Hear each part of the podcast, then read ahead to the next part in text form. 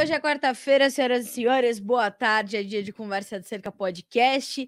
E a gente vai sempre aqui neste podcast falar com quem sabe mais do que a gente. Eu costumo dizer isso em todos os episódios. E eu já selecionei um tema para essa para esse episódio dessa semana, é muito pertinente porque a gente está prestes a começar uma nova safra. Nós tivemos uma bela de uma safra de soja na temporada 22-23, 153 milhões de toneladas.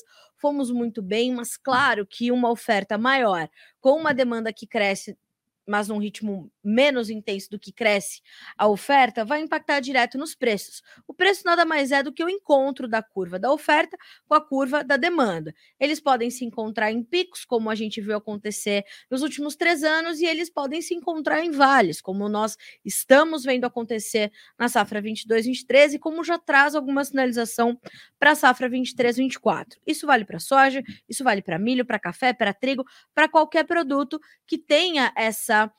É, é, e todos os produtos têm, na verdade, esse impacto da relação de oferta e demanda. Claro que outros fatores pressionam ou alavancam as cotações, os preços, a própria oferta e demanda, e há o cenário, então, fundamental né, como o jargão do mercado diz, que são de fato os fundamentos que direcionam e formam os preços. Mas como é que dá para passar por isso? Como é que nesse momento onde essas curvas estão se encontrando nos vales, ainda é possível o produtor fazer é, suas margens, garantir a sua saúde financeira, que já adianto, não vai ser igual dos últimos três anos, que são anos fora da curva, são anos onde houve a vigência da pandemia, houve uma demanda maior por alimentos para que os países tivessem assegurados, tivessem assegurados os seus estoques de comida, então foram a logística completamente comprometida. Em 2018 e 2019 a gente teve a guerra comercial Estados Unidos-China, então veja como fatores externos vão sempre surgir porque o mercado é um organismo vivo. Então, a gente precisa entender isso, absorver e entender que planejamento comercial, gestão, estratégia, hoje tem que ser um insumo básico da sua produção. E, portanto, para nos ajudar nesse entendimento e ajudar, né, que tipo de, de planejamento você pode fazer, que estratégias você pode adotar, que, que formas de, de seguir adiante com a tua, tua, com a tua atividade na safra 23, 24, que vai ser selvagem, né? Eu falei que o instinto de sobrevivência vai ter que estar tá completamente aflorado para passar por isso. A gente trouxe, portanto, para conversar conosco nessa quarta-feira no Conversa de Cerca, trouxemos para o lado de lá da cerca Alberto Tessman, que é diretor da a, da 3T Agência de Negócios, Gestão e Assessoria no Agronegócio, a Uh, a 3T a, a, atua em Palmas, no Tocantins, atua também em Pelotas, no Rio Grande do Sul e no Brasil todo, né? Tem esses dois pontos focais, mas atua no Brasil todo. E a gente vai então fazer perguntas capciosas para o Alberto. Não é isso, Alberto? Seja bem-vindo, meu amigo. Boa tarde. Mais uma vez contigo, mas dessa vez com mais tempo e talvez com um tema ainda mais espinhoso, né? Seja bem-vindo à Conversa de Cerca. Boa tarde, Carla. Boa tarde a todos que estão nos acompanhando e os que ainda irão nos acompanhar no decorrer dessa conversa interessante aí, que é falar um pouquinho de gestão, falar um pouquinho de planejamento para a safra 23, 24, falar da estrutura do produtor rural. É muito importante a gente levar em consideração alguns pontos é, fáticos, né? Que, que estão aí presentes no dia a dia. Hoje pela manhã, ainda no Bom Dia Agronegócio, você falou uma coisa que, que é tipo um ponto de fuga do produtor rural. Quando acontece algo que é fora da curva, né, ou fora do seu interesse, ele diz: Ah, eu vou parar de plantar. E o meu vizinho vai parar comigo, e, o, e na outra cidade nós já conversamos, o pessoal vai diminuir a área. Isso é, é um fato, na verdade, que o pessoal usa como um ponto de fuga para o momento em que a gente vive. E falar é, de gestão no agronegócio é falar de formalização, de estruturação, é, de pensamento, de coleta de dados. É, o produtor rural brasileiro ele está caminhando para um ritmo que cada vez mais a gente precisa profissionalizar e cada vez menos a gente pode errar. A gente precisa ter dados, usar esses dados é, para poder tomar decisões é, estratégicas. A gente precisa mexer na estratégia no decorrer do período para que a gente consiga ficar mais aproximado da realidade e que a gente consiga, dessa forma, então, mitigar a possibilidade de erro, de falha na execução do processo. Alberto, é, quando você. A gente consegue identificar uma, uma fragilidade maior, embora a gente tenha inúmeras realidades no Brasil. Só se a gente pensar em produtores de soja, imagine se a gente pensar em produtores rurais de todas as culturas, mas pensando na sujicultura, e aí a gente está falando de um produtor que também é produtor de milho, também é produtor de algodão, também é produtor de trigo. Uh, a gente consegue identificar uma fragilidade comum no planejamento desse, desse produtor. Uh, esteja ele no Maranhão, esteja ele é, no Rio Grande do Sul, esteja ele em Mato Grosso, esteja ele em São Paulo, existe uma fragilidade em comum nos planejamentos dos produtores de soja do Brasil? Existe, Carla. Eu vou levantar uma polêmica agora. Agora vamos embora. Eu vou, vou falar algo que a gente costuma sempre jogar a brasa para o lado mais leve, né? Ou trazer a brasa para o assado da gente. Verdade. E e aí vem de confronto uma das questões que eu debato já há alguns anos, que é a questão do momento correto da comercialização do seu produto. Vamos falar de soja, de milho, de sorgo, de trigo, gergelim, é, proteína animal, é, vamos, vamos, falar de tudo. Né? Sabe qual é o maior problema que a gente tem? Que quanto o produtor rural não souber quanto custa o seu produto, ele nunca saberá qual é o melhor momento para vender a sua safra. É, Confere. Isso está amparado principalmente no fato de que a polêmica vem agora. O agronegócio lhe gera renda suficiente que lhe permite cometer diferentes erros e proporcionais erros financeiros, de forma que o cara ainda consiga se manter na, na atividade rural. Não estou dizendo que isso é um, um fato é, corriqueiro, mas isso acontece. A gente tem pessoas que cometem falhas é, iniciais no processo e com essas falhas eles conseguem ainda se manter até o, até o final e muitas vezes ainda conseguem repetir diferentes ciclos cometendo o mesmo erro. O produtor rural hoje precisa ter dados, precisa ter informação. Nós podemos levar em consideração que hoje, no contexto é, do volume de produtores que nós temos de todos os tamanhos, do produtor que tem 20 hectares, como os produtores da Serra Gaúcha, que são produtores de vinho, de alho, é, de queijo, de salame, é, que vendem nas pequenas comunidades e até mesmo nas cidades próximas da Serra Gaúcha. É, eu lhe digo, se esse indivíduo com 20 hectares, com uma família, às vezes com dois filhos ou com três filhos, todo mundo trabalhando naquela pequena propriedade, eles conseguem é, manter em ordem as suas contas financeiras, manter a sua saúde física, manter a sua atividade, manter a sua propriedade e ainda assim esse indivíduo consegue prestar um serviço para fora. Porque, obviamente, que ele tem o custo do negócio dele na mão. É pequenininho e talvez isso lhe favoreça. Mas a gente precisa entender que o produtor rural precisa ter os dados em mãos.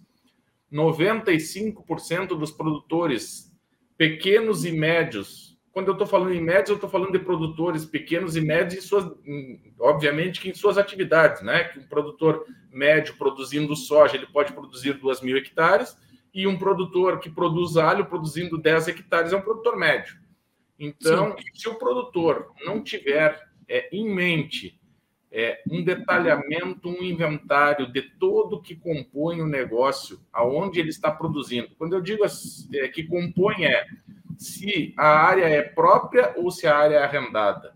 Se o material, equipamentos que ele tem são próprios ou são financiados, se isso tem uma tabela de amortização e se isso tem uma tabela de depreciação. Se estes equipamentos são o suficiente, né? Ou estão defasados para a quantidade de área que você produz. Todos esses detalhezinhos são pontos que a gente vai somando no contexto, e eu sempre brinco que dentro da atividade de gestão a gente não fala de número, a gente fala de proporcionalidade. É, se eu falar de número, eu fico muito engessado em determinados fatos. Então, eu prefiro certo. trabalhar com proporcionalidade. Um indivíduo que vai plantar uma lavoura de soja de 100 hectares ele precisa conhecer a propriedade, ele precisa ter uma análise de solo e saber que com aquele determinado solo, obviamente que indicado por um departamento técnico, seja esse departamento interno ou externo. Com isso, ele vai escolher uma variedade que se adapte à região onde ele está, ao clima que ele tem, ao período produtivo de cultivo dessa variedade e, obviamente, uma variedade que se adeque àquela, àquele solo. Com essas informações iniciais, e obviamente que com o custo de inventário disso, sabendo o que, que compõe a propriedade, qual é o custo é, pré-levantado para isso, se ele vai precisar de mão de obra externa, se ele não vai, se ele tem um funcionário fixo, se ele não tem. Ou seja, a gente precisa criar um arcabouço é, de informações para que se tome decisões assertivas. Muitas vezes a gente chega numa propriedade e tem três funcionários dois funcionários dariam conta do, serviço, porém tem três, porque um é, falta na segunda, o outro falta na sexta, ou seja, nós temos um problema de governança.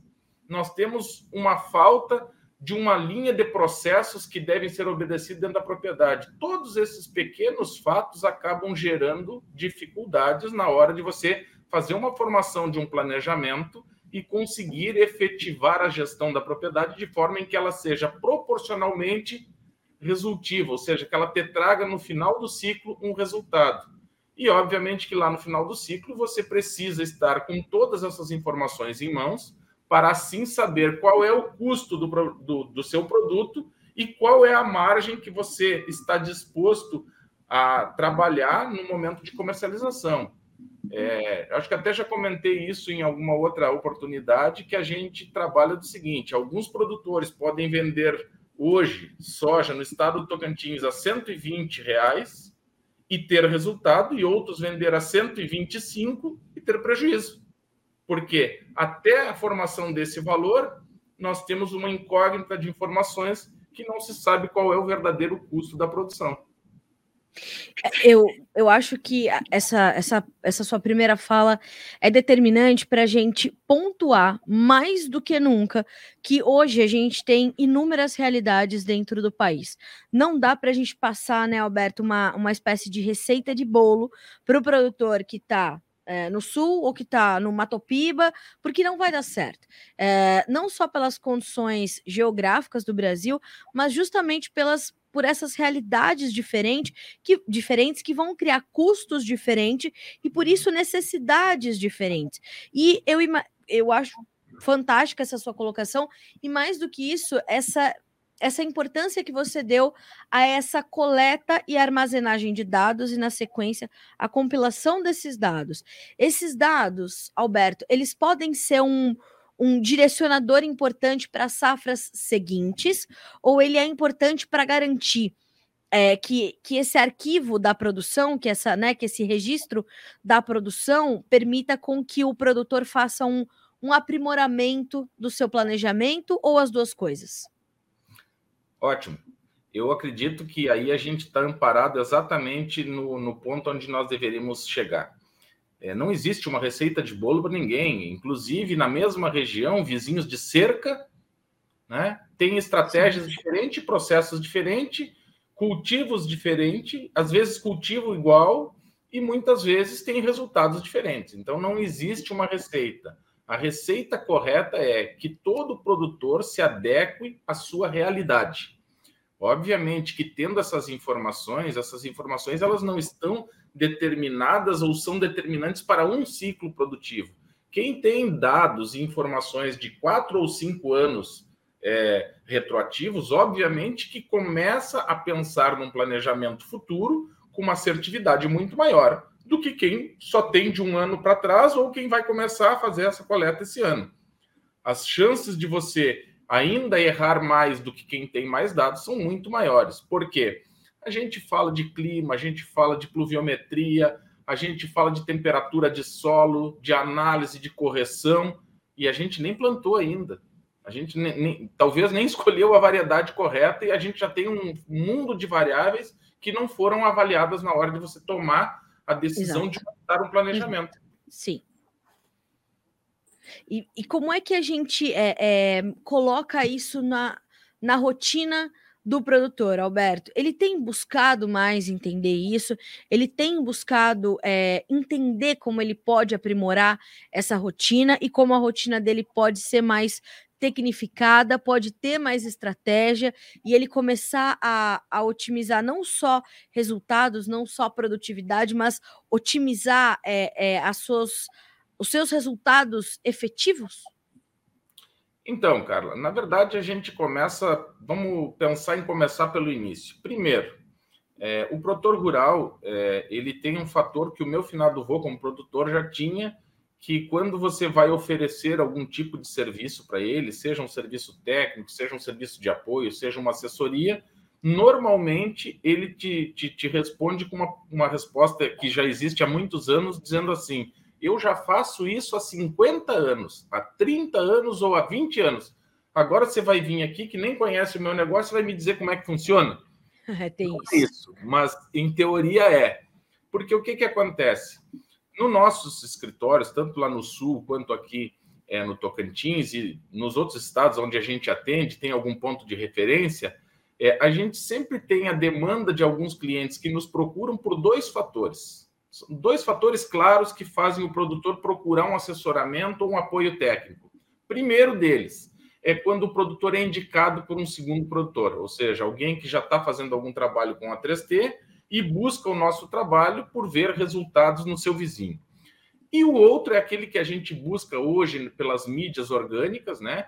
Que são aqueles produtores que acabam é, se colocando de alguma forma fora do sistema financeiro a gente tem aí uma, um volume grande de produtores que têm problemas é, financeiros, ou seja, que estão negativados, que estão com execuções de banco, que estão com execuções de trades, de empresas que, que comercializam produtos, e esses produtores, muitas vezes, eles acabam se tornando um escravo sem saber que é escravo.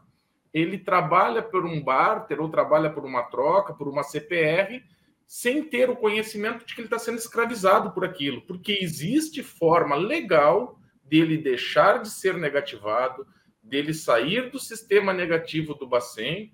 É, isso é uma, uma das atividades que a 3T apresenta para os produtores, porque às vezes o cara vai se engessando e ele não sabe mais como começar, e ele acaba virando um escravo de tempo, de produto, é, de empresa, de, de depósito para entregar o grão é, muitas vezes de algum prestador de serviço, porque se alguém for consultar esse indivíduo no sistema financeiro, ele está negativado, então ele está de escanteio.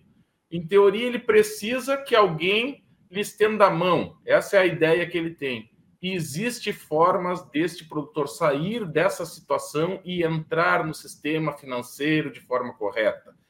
Primeiro ponto, eles têm que estar com o CPF apto a buscar alternativas. Quanto mais concorrência existir, mais fácil de você reduzir a sua capacidade de custo na hora operacional.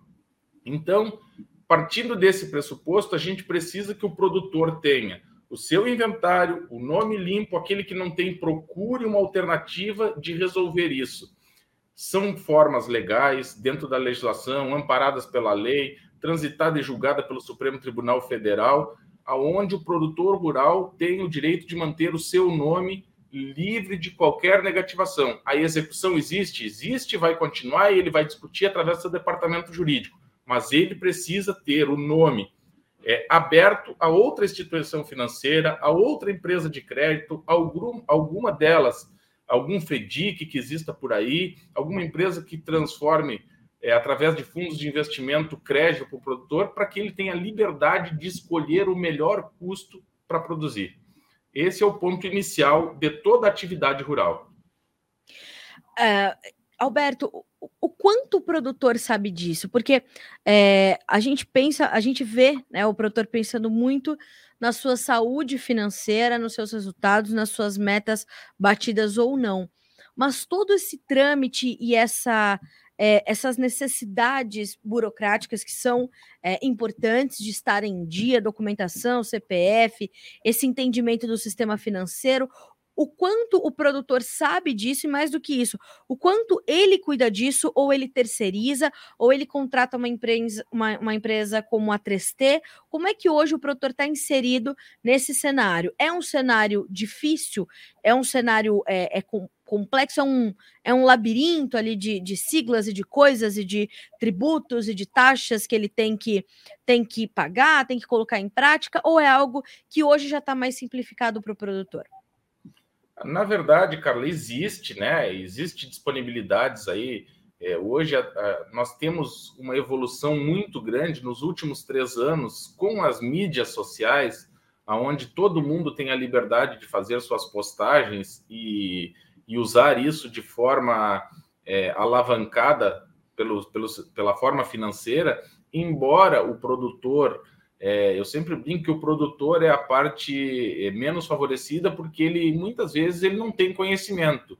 Embora o filho do produtor tenha conhecimento é, das formas que a, que a, rede social se apresenta ou que as propagandas é, desse tipo de serviço se apresentem, muitas vezes ele não sabe como agir porque ele não conhece a empresa, ele tem receio. Então eu sempre indico, é, seja através do nosso escritório ou de outro, é, como já aconteceu comigo, de um produtor me ligar e dizer assim: esse negócio existe, isso funciona, isso dá certo, dá certo, funciona, existe, é amparado por tal lei. A única coisa que eu lhe peço é que o senhor faça negócio com empresas idôneas que tenham é, referências, que tenham pelo menos dois ou três clientes que possam lhe dar referências do serviço que foi feito, como foi feito, qual é o procedimento, qual é o prazo para que o produtor não caia num golpe porque infelizmente hum. a facilidade que existe hoje é de você, daqui um pouco, pela facilidade dos meios sociais, você é, contratar um serviço de alguém que não tem conhecimento ou que não tem, que está ali buscando é, uma maneira de, de, dar um golpe. E a gente, infelizmente, através das, das redes sociais hoje, é muito fácil de você acabar sendo iludido por pessoas que não são do meio, que não têm um conhecimento específico. Então, precisa ser feito de uma forma correta.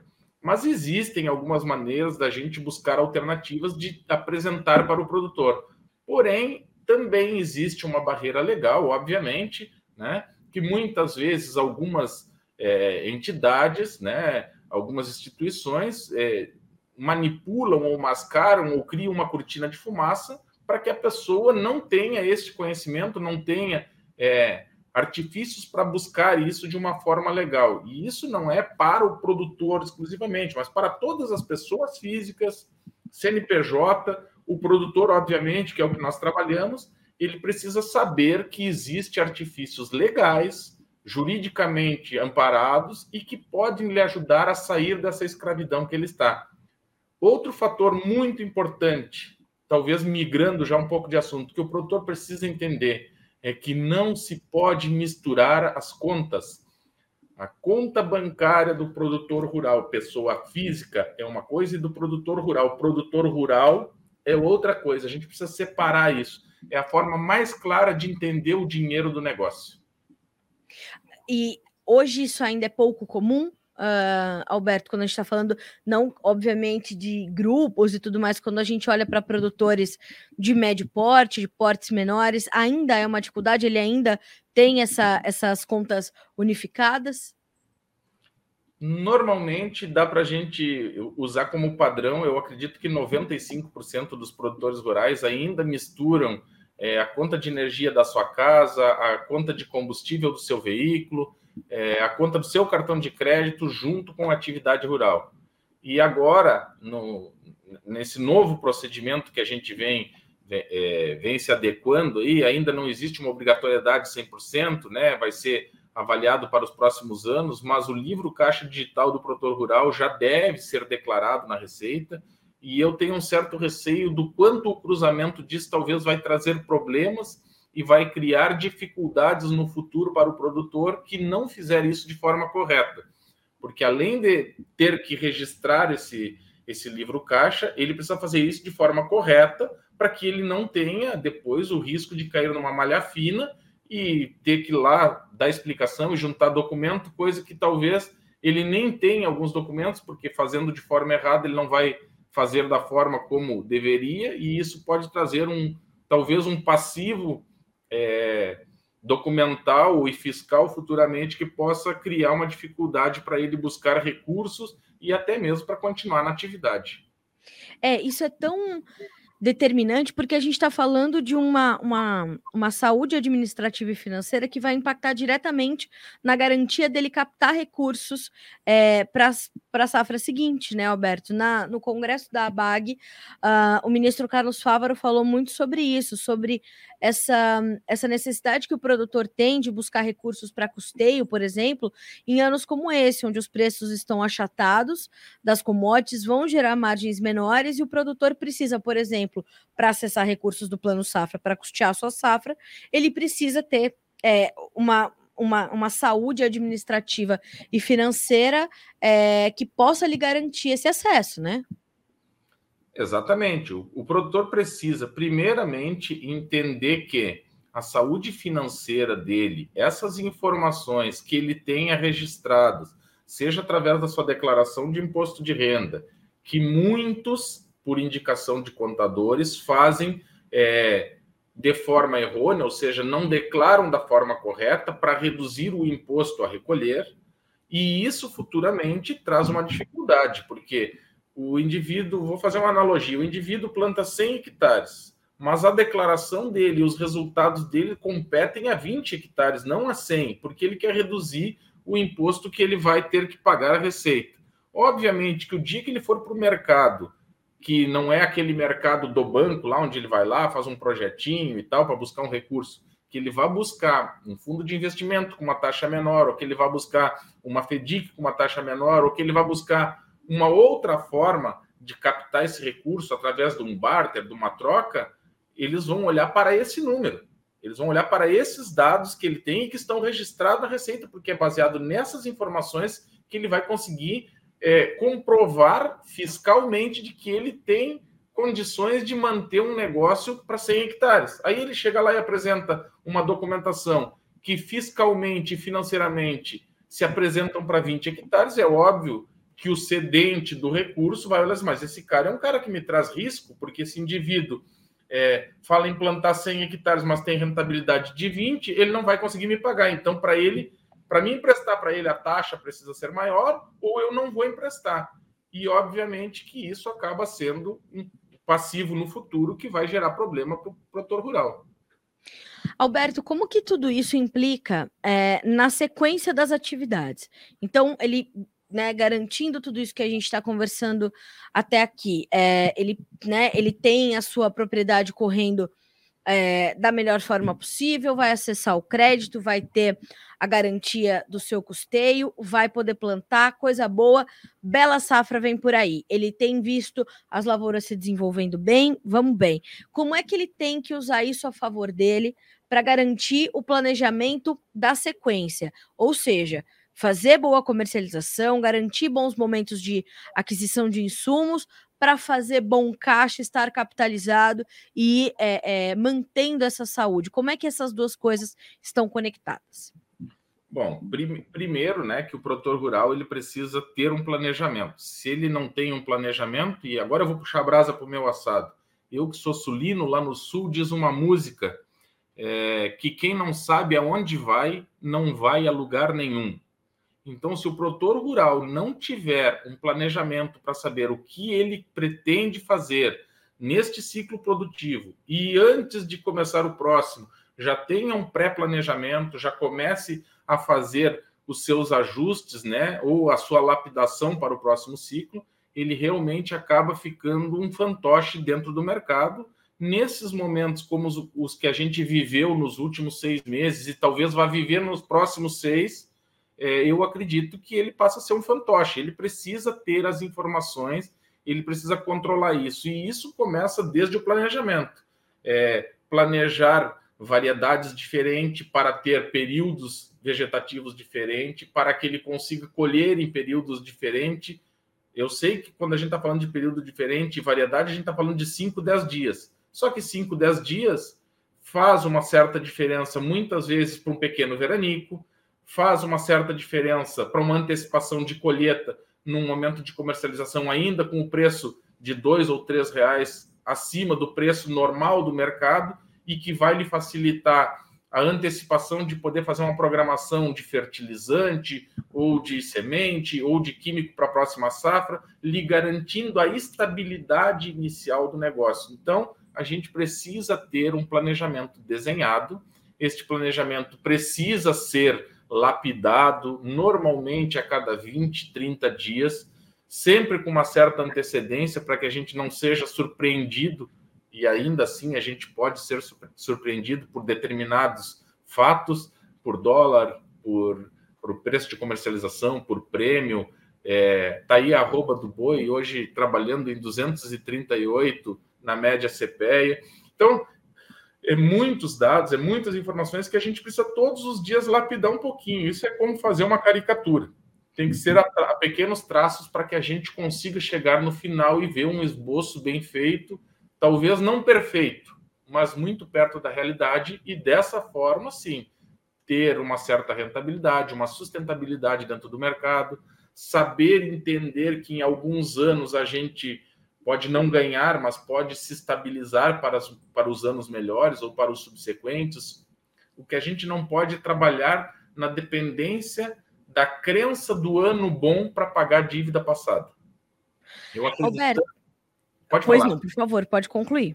Não, digo, acreditando que o ano que vem será melhor do que esse ano, às vezes com todas as, as variáveis contra, né? Como agora no sul a gente vai ter El Ninho, no norte Laninha, é, o preço como tá, a gente sem saber, é, sem saber como é que vai se portar os fertilizantes para pro, os próximos ciclos. Então, assim, é, tantas variáveis que a gente não pode depender delas para tomar decisões é, sem, sem ter o, o contato, sem ter o tato disso no dia a dia. Eu queria saber a sua, a sua avaliação deste pré-safra 23-24. A gente está um mês de começar a plantar, poder começar a plantar. É, inclusive, o, um dos nossos repórteres, o Guilherme Dorigati, está no Congresso da Andave, que está acontecendo aqui em Campinas, no interior de São Paulo, fazendo essa cobertura. Ah, está sendo em São Paulo, perdão. Fazendo essa essa, essa cobertura, é, justamente buscando ouvir das indústrias, das empresas, das revendas, como é que eles têm também avaliado esse, esse momento pelo setor dos insumos, né?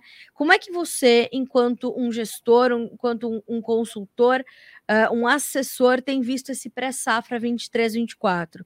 É, a gente sabe que a compra dos insumos está um pouquinho mais atrasada, a, as vendas antecipadas de soja estão um pouco mais lentas.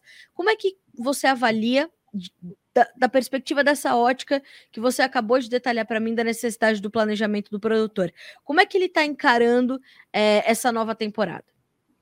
Então, na verdade, está muito claro e muito visível que nós temos um volume muito grande de produtores que não têm informações. Essas pessoas que não têm as informações ainda não tomaram suas decisões, porque eles não, não estão baseados em fatos, em dados. Eles estão esperando para ver o que, que o mercado ainda vai oferecer. É, e muitas vezes é como eu disse, ele se torna um escravo do mercado, porque suponhamos que hoje a gente tenha um custo médio aí de 25 sacas é, de soja por hectare, falando de uma troca simples aí, semente, químico é, e fertilizante. É, óbvio, estou falando um número só para a gente ter um, uma base, né? Então, assim, ele está esperando, esperando, e daqui a um pouco esse número vira 29. Sim. É, quem tinha os dados e tomou a informação, talvez tenha tomado com esse número a 23 sacas. Essa diferença hum. de 3 sacas, é, de repente, no final de um ciclo, é um número absurdo que lhe permite tomar atitudes antecipadas em momentos corretos. E o momento correto não é o momento correto do mercado, é o momento correto do produtor, da atividade.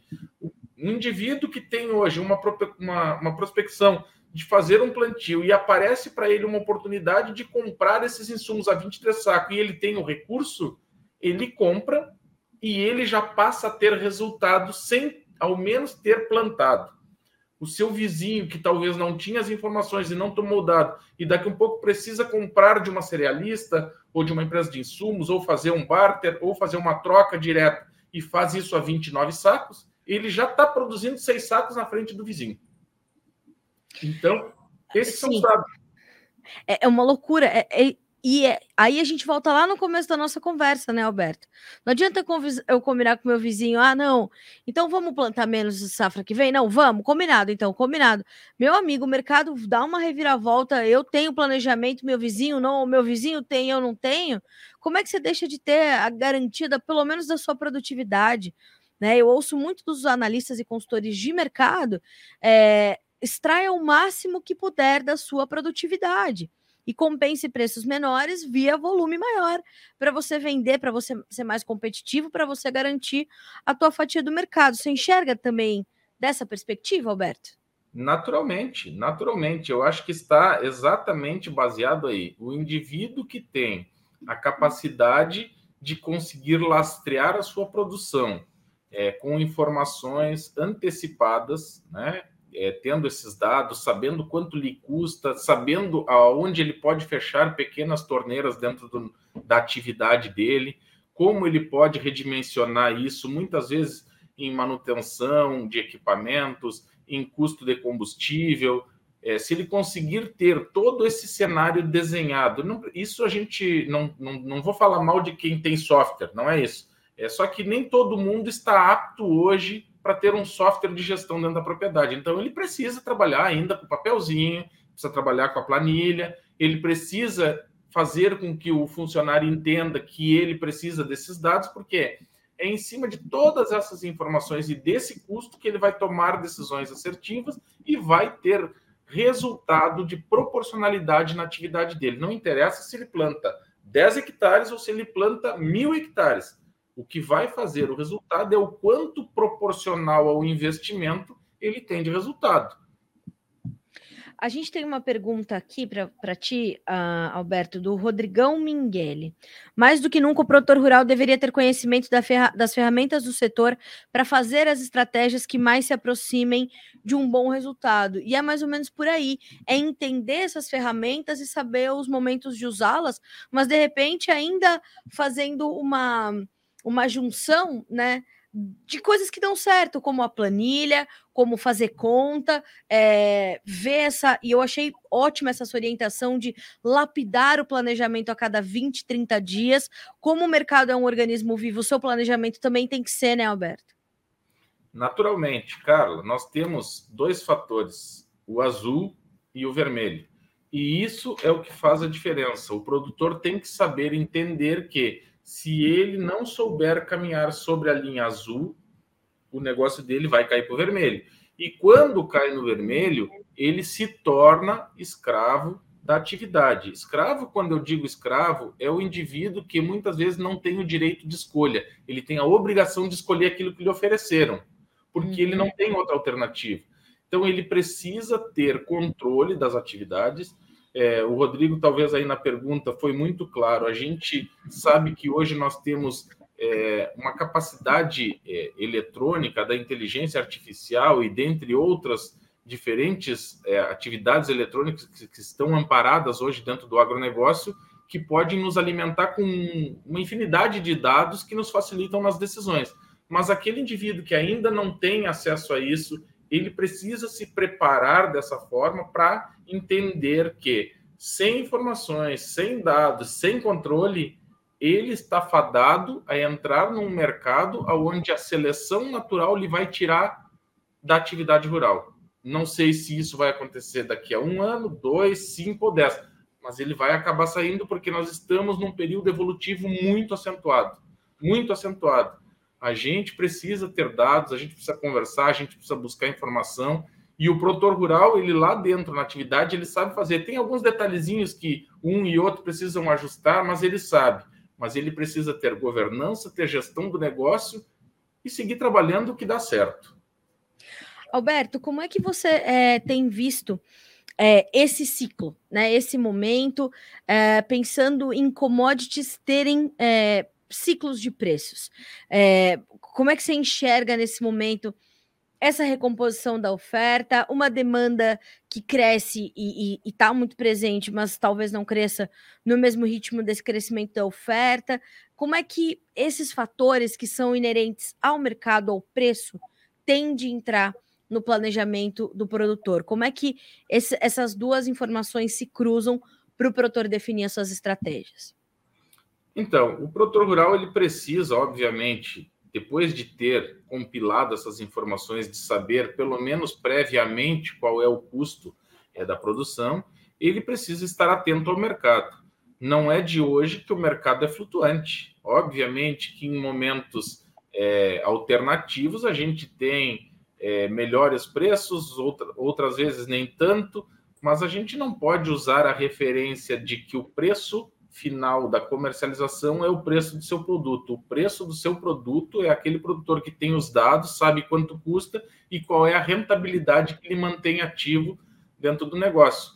Obviamente, nós temos aí ó, uma flutuação de preço, um dólar que já saiu no início do ano de 5,28 e estamos aí na margem dos 4,90.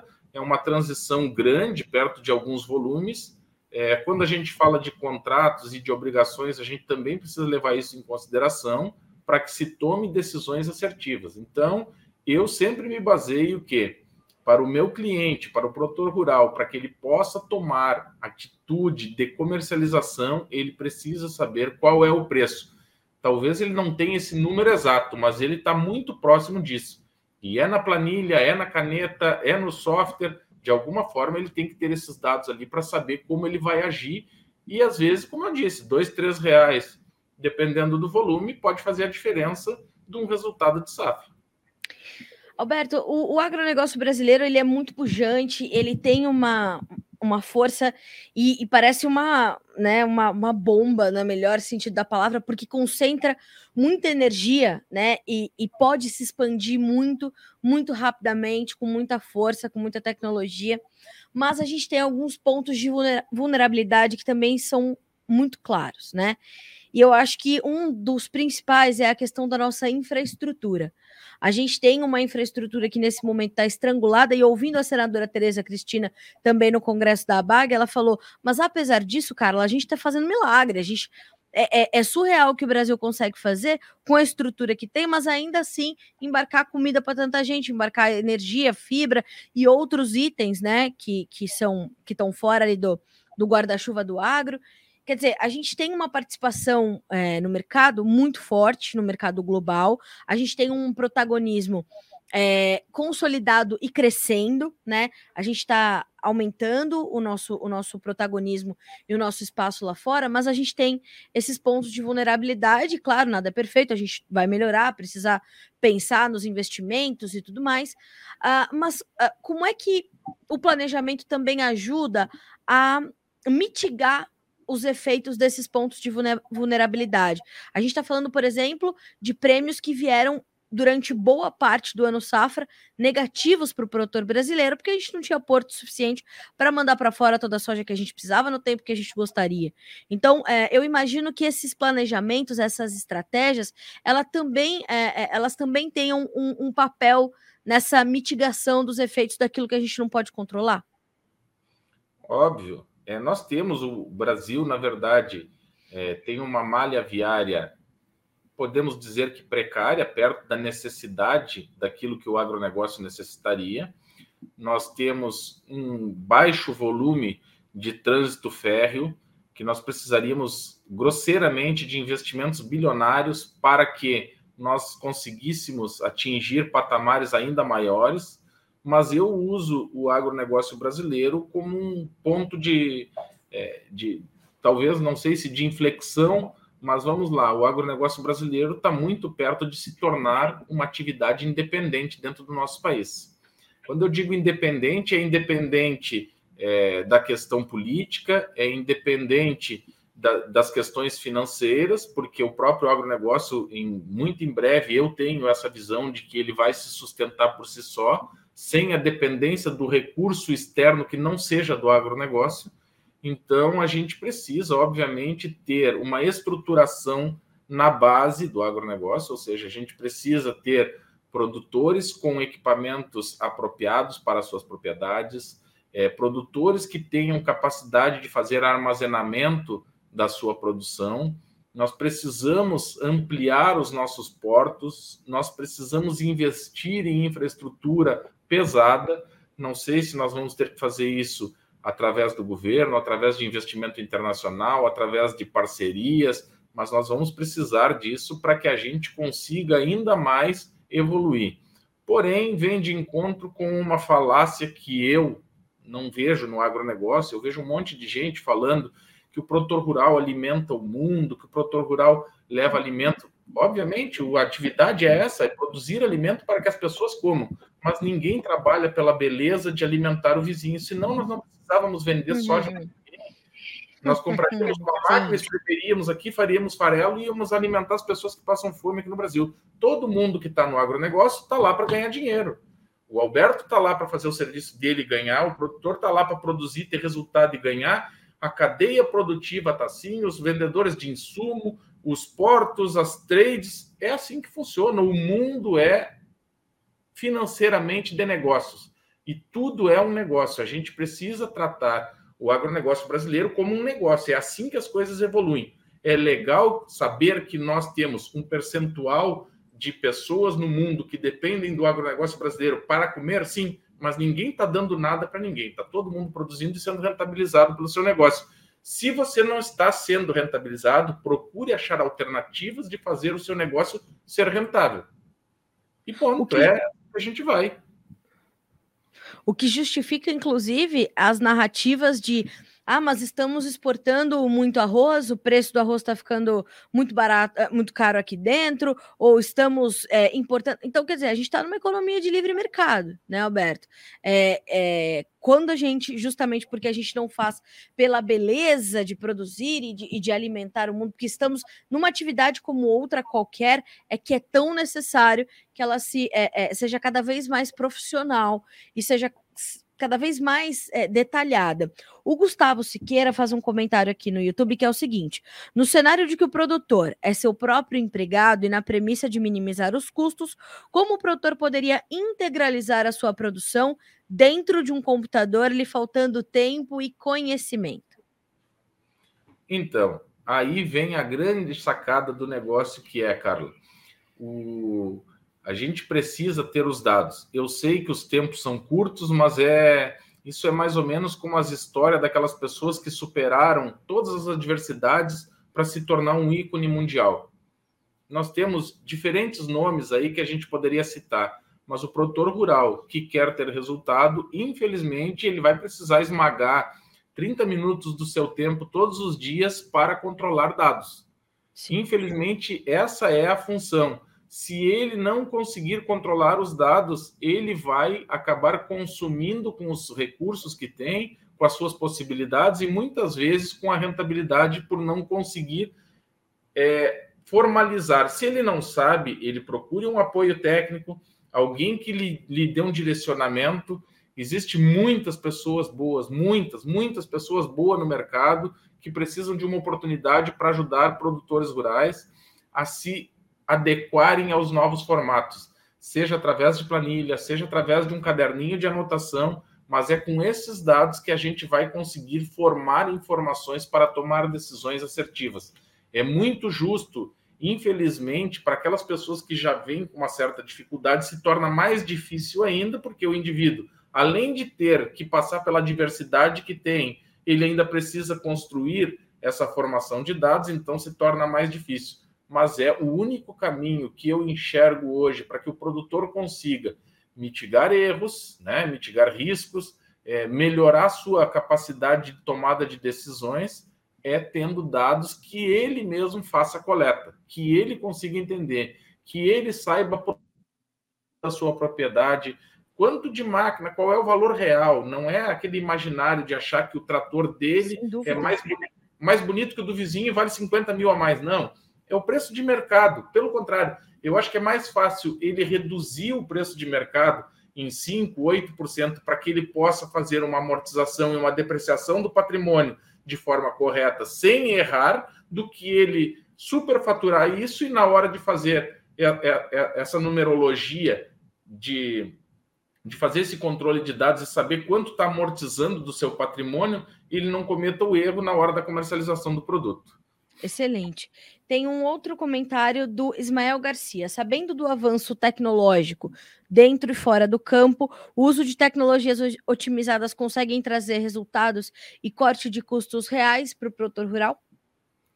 Naturalmente, isso são dados reais que estão disponíveis. Hoje a gente tem é, aí praticamente todos os equipamentos que compõem a atividade rural, é, eles já vêm embarcados com uma tecnologia muito avançada. Muitos até são adquiridos e não são explorados na sua capacidade, porque nós também temos um déficit de mão de obra. Hoje é difícil da gente conseguir mão de obra qualificada, primeiro porque não estou falando mal daquele indivíduo que já trabalha numa propriedade rural há 25 anos, tem lá 45, 50, 60 anos. Não é isso, é que ele não tem é, familiaridade, ele não tem aquela facilidade que um jovem de 18, 20 anos tem com a tecnologia. Exato. E aí, infelizmente, o produtor rural compra um equipamento, esse equipamento está embarcado com uma tecnologia de última geração, é, acoplado via satélite, e gera mapas é, de, da atividade, gera informações, informações de consumo, como combustível e demais, é, e infelizmente não são utilizados porque o indivíduo que está ali operando ele é um excelente operador, mas ele ainda é um operador daquele equipamento que não tinha nada, então ele não sabe usar isso, não sabe explorar. E daqui um pouco esse custo possa ser um reflexo também em cima da atividade. Infelizmente, está aí um mercado aberto aí no Brasil é, que precisa ser explorado. É, formação de mão de obra de qualidade, talvez aí um projeto para que as empresas é, produtoras de equipamento possam gerar em parceria com alguns órgãos aí como o Senai e outras escolas, o próprio Senar, é, um curso de qualidade preparando pessoas aí que queiram ingressar na atividade de prestador de serviço, né, de funcionário é, de propriedades rurais, para que estejam aptos a entender de equipamentos, aptos para entender da atividade e, obviamente, da tecnologia, e assim conseguir explorar mais isso e trazer mais resultado para a atividade. Ou seja, capacitação processos de sucessão familiar, governança, essas, essas ferramentas também passam por todos esses processos, né, Alberto? Eu vou falar de um caso, não vou citar nome, mas provavelmente ele, se não está assistindo, vai assistir. É, conversou sobre governança, um cliente, é, e ele me disse que ele tinha uma dificuldade muito grande porque ele cria uma intimidade muito grande com o pessoal é, dentro da fazenda, e aí ele brinca com o pessoal, e o pessoal brinca com ele, e na hora de determinar as atividades, o pessoal acaba levando isso para o lado da amizade, né, da familiaridade com o produtor rural. E aí eu disse para ele: esse é o momento, infelizmente, que você não precisa deixar de ter aquele contato que você tem, aquela forma que você tem de lidar com os seus empregados, com as pessoas que estão lá colaborando com o teu negócio. Mas para que essas pessoas também cheguem no final do mês e tenham o seu soldo disponível, elas precisam entender que elas são uma parte dessa engrenagem, que essa engrenagem precisa funcionar. Como é que essa engrenagem funciona? Obedecendo os processos que estão lá e as atividades que devem ser executadas por cada membro da atividade no agronegócio. E o indivíduo tem que entender de uma forma clara, isso precisa ser formalizado, precisa ser apresentado dentro da atividade, de que o patrão é amigo, o gerente é amigo, e o funcionário é amigo, mas todo mundo tem as suas obrigações e elas devem ser cumpridas. Então, processos de governança devem ser aplicados, institucionalizados dentro da propriedade e cobrados, ainda que exista uma proximidade entre patrão e colaborador. Alberto, você vê com otimismo a, o processo da sucessão familiar no Brasil, porque em outros países a gente vê né, esse setor se envelhecendo e, e, sem muitos sucessores, enquanto aqui no Brasil, nos últimos anos, nós vimos um movimento contrário, mais jovens querendo ou voltar ou ficar no campo, ou se são das zonas urbanas, quererem vir para o campo, porque estão entendendo as oportunidades que tem e vai muito além da oportunidade financeira, mas da oportunidade tecnológica, de inovação, pesquisa, ciência. O agronegócio está em algumas vanguardas ali. É, você vê com otimismo esse processo de sucessão familiar no Brasil? Vejo bastante, Carla. Na verdade, hoje a gente tem cenários diferentes, né? A gente consegue enxergar aí é, filhos e filhas de produtores, netos e netas de produtores, enganjado enxergando, entendendo que a atividade rural é uma atividade de glamour. Eu digo de glamour porque uhum, é, não, não, não, não, não sei, talvez o indivíduo que, que seja um, um, um, pecuarista, quando nasce um bezerro, você tem a possibilidade de tocar num bezerro com um dia, com dois dias, né? Lá no sul a gente chama de terneiro, você poder pegar aquele bichinho assim, tocar nele. Quando você produz a soja e a soja está saindo lá no, no, no, no graneleiro, no reboque, né? Você pega ali na saída da coletadeira o grão, você cheira o grão, o arroz, o feijão, o trigo. É, isso tem um glamour que só quem passa, quem está lá, consegue ver. Quem gosta de criar cavalo, quem gosta de criar mula, quem gosta de produzir algodão, é, todas as atividades ela tem um glamour que é você poder pegar muitas pessoas. Se a gente for olhar para o grosseiro, talvez na capital São Paulo, nós estejamos falando na Grande São Paulo de 45 milhões de pessoas. Você pensar que você tem o prazer de tocar num bezerro, que daquelas 45 milhões de pessoas, talvez 40 milhões nunca vão ter essa oportunidade. Isso é um glamour. É verdade. Mostrar isso para as crianças, mostrar isso para a sociedade. A gente precisa demonstrar de forma clara que esse glamour hoje está em alta. Como você disse, as pessoas estão indo é, nos grandes centros, ou nos médios centros, ou nas cidades estudarem, tomarem conhecimento e retornam com uma facilidade melhor para o campo, né, para o interior, porque eu, há 35 anos atrás, quando eu ainda morava no interior junto com os meus pais, nós não tínhamos água encanada, nós precisávamos buscar água é, para tomar banho, para as atividades do dia a dia.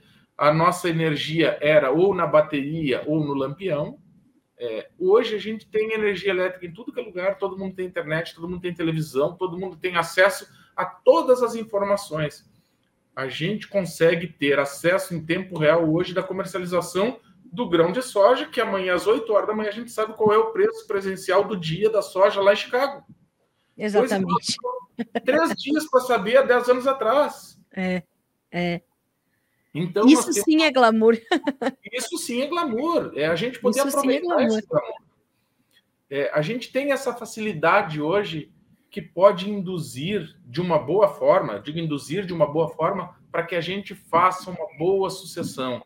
Nós precisamos entender que a melhor forma que existe no mundo para todas as atividades, indiferente de qual for, é o diálogo. E o diálogo do pai com o filho, do avô com o neto, da mãe com a filha, do pai com a filha, é poder mostrar, meu filho, eu faço desse jeito, estou fazendo assim. E obviamente que vai existir aquela divergência. Não, pai, mas hoje existe uma tecnologia nova. Vamos sentar e vamos rabiscar isso com informações e com dados e vamos chegar num denominador comum. Essa sucessão está ativa hoje e eu acredito que ela vai crescer muito no decorrer dos próximos anos no Brasil. Eu também acho, e acho muito importante você falar sobre denominador comum, porque a gente sabe, né, Alberto, que tem problemas e o campo é muito é um, é, um, é um modelo e um exemplo muito claro disso que tem vezes que as, as, as uh, alternativas antigas vão dar mais certo. Às vezes para controlar uma praga uma doença ou determinar um, uma data melhor para um plantio né? Se você convive com produtores rurais mais velhos, mais experientes, eles conseguem, pelo cheiro do, do, do, momento, dizer se vai chover, se não vai chover. Quantos dias tem, né? Não, não tá na hora de plantar ainda, não tá. Então, quer dizer, é, e você usa, inclusive, na. Eu achei muito, muito legal, inclusive, a, na, no, no, seu portal de, de da 3T Agência de Negócios, uma frase do Dirceu Gassen que era um entusiasta disso, né? Da gente é, conhecer aquilo que a gente está fazendo. Ele dizia que a produtividade é o resultado do conhecimento acumulado por hectare. Né? E você usa ainda uma outra frase dele que é fantástica, um dos, um dos maiores brasileiros que eu tive a sorte, a chance de conhecer, de entrevistar, de me tornar amiga dele, que Deus o tenha num lugar incrível, porque esse homem foi realmente fora da curva e ele disse, né? E você deixa aqui na sua na, na, na página inicial da sua empresa que é passou a fase da agricultura de produtos para a fase da agricultura de conhecimento. O que a gente entrega para o Brasil e para o mundo é conhecimento agregado, transformado em alguma coisa, né? Carla, é, eu tive o prazer também de conhecer o Dirceu, de poder sentar com ele, de conversar. É, sempre usei as frases dele é, nas atividades que eu tenho, porque eu também acredito em muito daquilo que ele dizia, é, sei o quanto o amor por atividade rural é importante. É, eu não, não tenho atividade rural simplesmente como um negócio, eu sou um, uma pessoa encantada por isso. Eu gosto de ir numa propriedade, eu gosto de ver é, aquele pessoal que mexe com a mecânica, aquele cara que mexe com a semente, aquele cara que está lá mexendo com a terra. É, eu gosto disso e conhecimento. As pessoas com mais é, experiência dentro do agronegócio, aquelas pessoas que têm 50, 70 anos, são as pessoas que eu mais gosto de escutar. Não é porque eles são é, simplesmente mais velhos, mas é porque eles te contam coisas que talvez você vai passar 20 anos para poder presenciar. E você tem o prazer de poder usufruir disso, às vezes, numa conversa. Amor, paixão por aquilo que se faz é fundamental. O Dirceu dizia: coloque amor, coloque paixão, dedicação, fé, acredite no que você está fazendo que dá certo. E a é agricultura é isso. A pecuária é isso. A atividade do agronegócio, ela é isso. É você acreditar. Obviamente você não pode se cegar pelos riscos que existem no meio do caminho. Mas você tem que ter amor, tem que ter paixão naquilo que está fazendo, que vai dar certo. Sem dúvida. Olha, Alberto, fiquei muito feliz com a tua presença aqui no Conversa de Cerca. Quero te agradecer demais pela disponibilidade, pelo conhecimento compartilhado com a nossa audiência. As portas estão sempre abertas, a cerca está aí bem pertinho de ti para você chegar e a gente ter conversas boas como essa. Obrigada mais uma vez, meu amigo, pela sua disponibilidade e vamos juntos então levar mais conhecimento e planejamento para os produtores brasileiros. Obrigada. Carla, eu que agradeço a disponibilidade de estar aqui mais uma vez, poder participar é, do Conversa de Cerca aí, é, dizer que a 3T e que nós estamos à disposição, é, nós não somos uma empresa simplesmente que está no mercado com, com, com, ímpeto, nós estamos aqui para poder form, formar pessoas, preparar pessoas, colaborar com o conhecimento, ajudar a todos a evoluir nas suas atividades e, obviamente, ter resultado. E é importante que você, produtor rural, busque uma alternativa. Não precisa ser a minha empresa, a 3T, não precisa, mas procure ajuda. É, se, se resguarde de boas informações, de bons dados, crie o seu negócio, faça o seu negócio dar certo, aplique novas técnicas, use, mitigue riscos e tenha bons resultados. Carla, muito obrigado mais uma vez. Eu que lhe agradeço, Roberto. Bom trabalho para ti, meu amigo. Bons planejamentos para você, que você possa continuar, você e a Tresté, ajudando muitos, muitos profissionais Brasil afora. Obrigada, um grande abraço, até a próxima. Até logo. Até logo. Senhoras e senhores, nós conversamos com o Alberto Tesmer, diretor da 3T Agência de Negócios. Busque o seu planejamento, otimize a sua atividade e ela vai te retribuir com certeza. A gente fica por aqui com esse episódio do Conversa de Cerca, mas você pode ouvi-lo, reouvi-lo ou reassisti-lo pelo nosso noticiasagricolas.com.br, lá na nossa aba podcasts. É só clicar no Conversa de Cerca que ele vai estar disponível. Já já ele está na íntegra disponível para ti aqui no, no, nosso site, ou uh, ouvi-lo por todas as plataformas de áudio. Estamos em todas elas. E a gente se vê quarta-feira que vem. Até mais.